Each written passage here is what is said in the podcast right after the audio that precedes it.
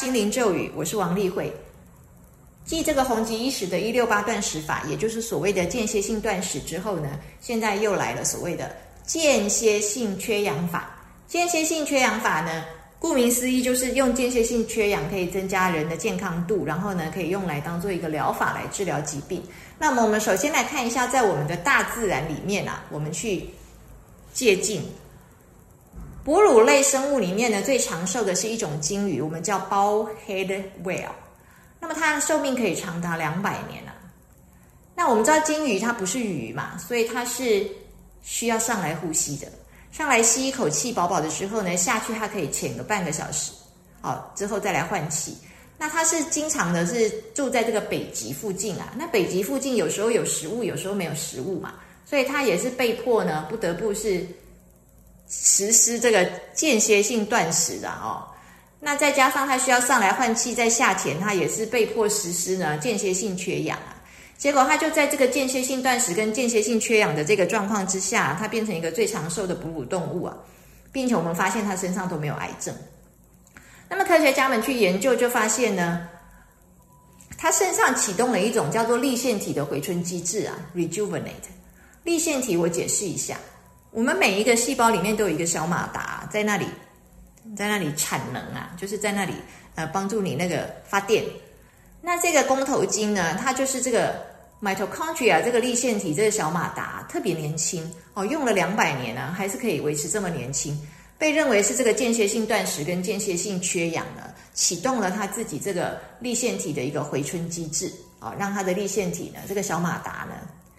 发电呢，一直都发的很好，也就是说产生能量一直都产生的很好，就不老化。那我们知道，我们人类的脑非常需要氧气嘛？哦，我们通常都说这个脑的重量呢，只有全身重量的两趴，但是非常耗能量，可以用掉这个二十趴的能量。那它这么耗能量，它就非常的耗氧气。所以呢，如果一个人缺氧四到六分钟的话，我们就说他就可以变植物人，他就脑死。这听起来很危险，对吧？但是呢，大家有没有疑惑？就是为什么现在呢？因为这个 I G 美照啊，这个比基尼美照拍的这么多，所以大家现在就是自由潜水非常的夯嘛。那自由潜水大家都知道，我们上次也讲到这《阿凡达》水之道的这个 Kate Winslet，他他能够在水下，他可以憋个七分钟以上啊。那这个憋这这个憋气憋这么久，怎么不会缺氧脑死呢？哦，这是有差别的。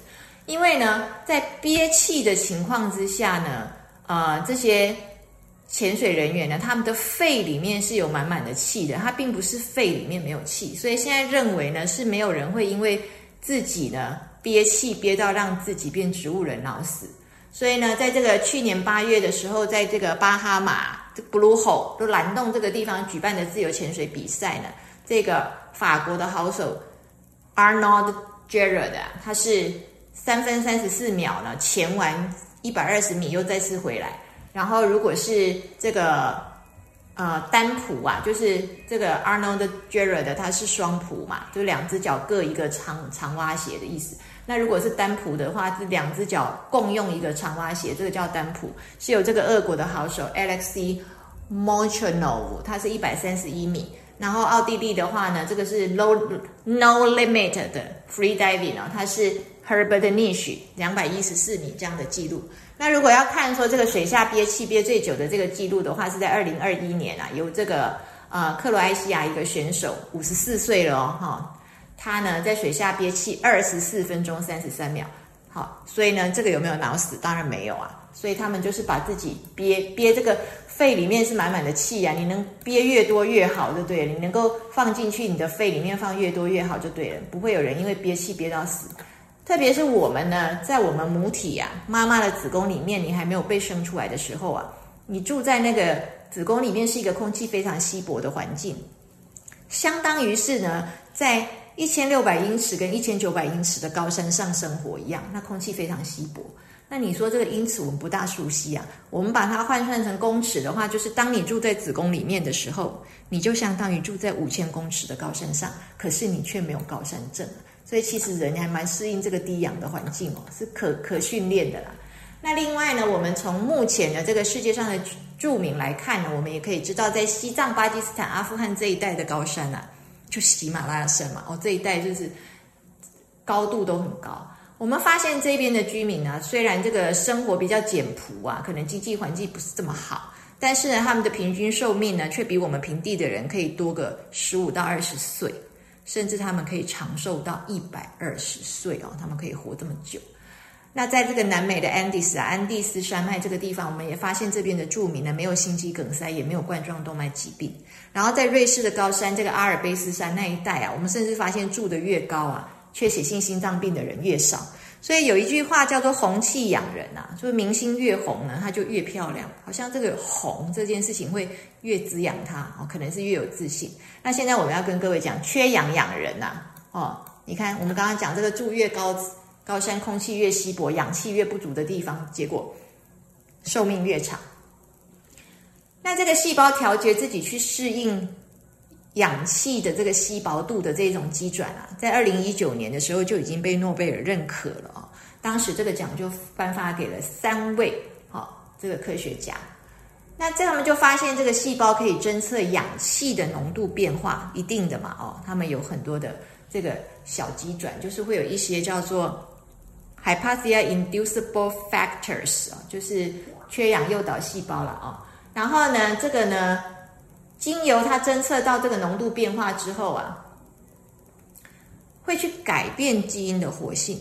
所以就是说，你遗传到的基因虽然是固定的，但是基因的表现啊，我们叫做这个表观遗传学啊，就是基因是这样没错，但是它表现或是不表现，或是表现成什么样子，是可以被调整的，受到后天环境的调整的。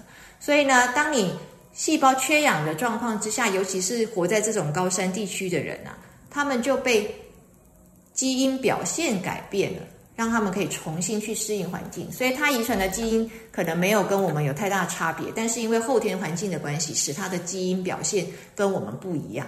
那当然，我们有提过说，慢性缺氧是不好的，像这个睡眠呼吸中止这种慢性缺氧，就会呃造成你提早高血压，然后造成你这个呃。阳痿啊，然后可能就是造成这个记忆力衰退呀，可能就是容易痴呆啊。但是呢，间歇性缺氧完全不一样。间歇性缺氧被发现呢，可以增加你的空间记忆，它可以抑制发炎，它甚至还可以帮助你减重，它也可以增加骨质密度，促进你的先天性的免疫，降血糖、降血压，增加你有氧运动的表现，增加你运动的耐受力。到底为什么？这就来到了一个非常重要的关键点，叫做 the hormesis effect。the hormesis effect 你可以翻成是毒物兴奋效应，或者是翻成双向的激活效应。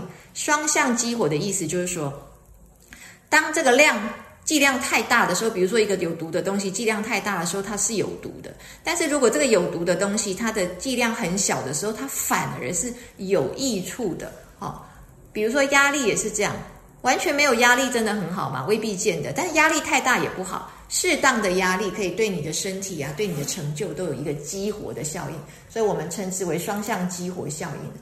那在短暂的缺氧的情况之下呢，就是暂间歇性的缺氧啊。短暂的缺氧到底诱发了什么？短暂的缺氧诱发了是你的呃立腺体的功能的表现。刚刚我们讲这个包 head well 公头筋的时候有提到。然后呢，短暂的缺氧也诱导了改变你基因的表现，就是你遗传到的基因虽然是如此，但是它的表现呢可以被重新被调整。短暂的缺氧也改变了你的代谢，然后呢，甚至促进了你的干细胞的增生，然后呢，促进你干细胞的这个呃呃复制繁殖，然后也促进了你的血管增生。短暂的缺氧不一定要完全没有氧，就是在你的氧气比较有波动的一个状态。如果氧气浓度时高时低，也同样有这样的效果，都会促进你的细胞去适应它。好，今天就跟各位介绍到这里。这是一个特殊的时代哦。那不但是有间歇性断食，而且现在还有间歇性缺氧。那这个已经被用在运动员的训练上面了，而且也不是现在才开始，这个是已经是行之有年了。那最重要，今天跟各位介绍是 the hormesis effect，就是这个双向激活效应。当它不是一个你很喜欢的东西的时候，只要它的量不过大，其实呢都有可能对你是有好处的。相较于人生，不也是如此吗？有时候不是永远的处于高峰，偶尔一个低谷，对你可能有更大的警惕，或是使你呢更加的有冲劲。只要不要太大的量。对我们都是有帮助的。那我们可以用一种更宽容的心去看待生活中偶尔发生的小事。谢谢各位。